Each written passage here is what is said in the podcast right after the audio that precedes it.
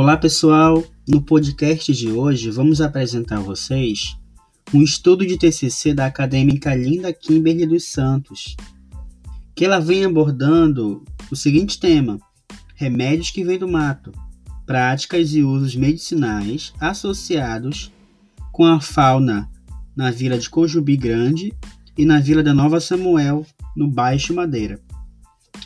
Mais adiante ela vai dar uma introdução para a gente.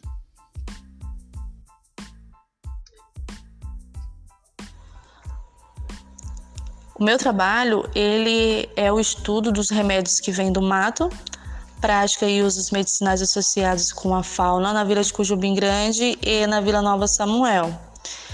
O objetivo principal desse trabalho era poder descrever e poder analisar todos esses conhecimentos medicinais tradicional, né, com o foco principal também nos recursos faunísticos, ou seja, naturais, e observar também que esses entrevistados é, citaram os principais métodos que foram utilizados.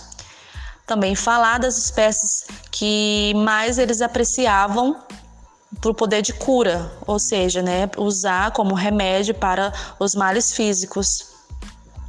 E as informações mais passadas, que foram tanto dos pais quanto para os filhos e avós falar também das matérias-primas que foram produzidas em grande parte pelos entrevistados e a importância de documentar é, esses conhecimentos desse, dessas comunidades a partir das estratégias, das resoluções de problemas de saúde, é, com base ao acesso desses animais e também é, monitorar esses animais que a maioria deles, algumas espécies já chegam a estar até na lista de extinção.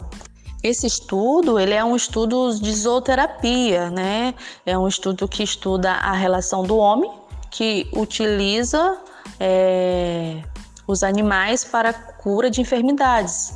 Então, a zooterapia, ela não restringe também só conhecer as espécies, é, para fins medicinais, e sim também constrói toda uma relação ali estabelecida pela comunidade com o ambiente onde eles estão inseridos. A importância desse estudo zooterápico também cita a relação da conservação. Olá, linda! Aqui é o Gabriel Moreira e eu gostaria assim de fazer duas perguntas. A primeira pergunta é, quais medidas de manejo e conservação podem ser empregadas de modo que venha a conciliar a conservação da fauna e o uso dos zooterápicos pela população local? Pergunta 2. Eu gostaria assim de saber quais foram os animais mais usados para fins medicinais e para quais tratamentos. Aqui na região norte, é, esse estudo é pouco falado, apesar que é, são de rica biodiversidade, né? principalmente as espécies endêmicas que, que tem nessa região. E nesse trabalho foram citados lá 10 espécies silvestres, né? ou seja, animais que vêm da mata, e todos para fins de cura de enfermidades, cada um para alguma enfermidade específica? Bom, enquanto as espécies mais utilizadas para fins né, de tratamento dessas enfermidades que citaram os entrevistados, a sucuri ela foi a das mais citadas, né, equivalente de 18,3% total dos entrevistados, e na sequência o fel da paca, cerca de 13% é, dos entrevistados na vila de Cujumbim Grande, né, no estado de Rondônia. E na região da Vila Nova Samuel também, né, a sucuri ela teve o maior destaque quanto ao seu uso pela população, tanto na vila de Cujubim Grande quanto na vila de Nova Samuel. É, essa gordura que foram citadas pelos entrevistados, elas são provindas de serpentes das sucuris e também são comercializadas assim como cicatrizantes natural. Que mesmo sem evidência científica, eles reforçam essa, essa eficácia é, para tratamento dessas enfermidades, né? As outras duas e últimas perguntas que gostaríamos de fazer é a seguinte: você acha que a utilização desses animais para fins medicinais interfere de forma negativa na fauna? E a quarta pergunta, se existem perspectivas positivas como estudos em estágio avançado que comprovem a eficácia desses zooterápicos.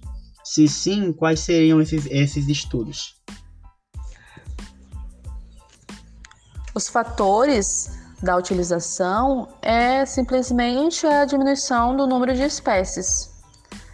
É, nessas regiões onde o uso da caça é, é enorme, aí ocorre o enfraquecimento do ecossistema.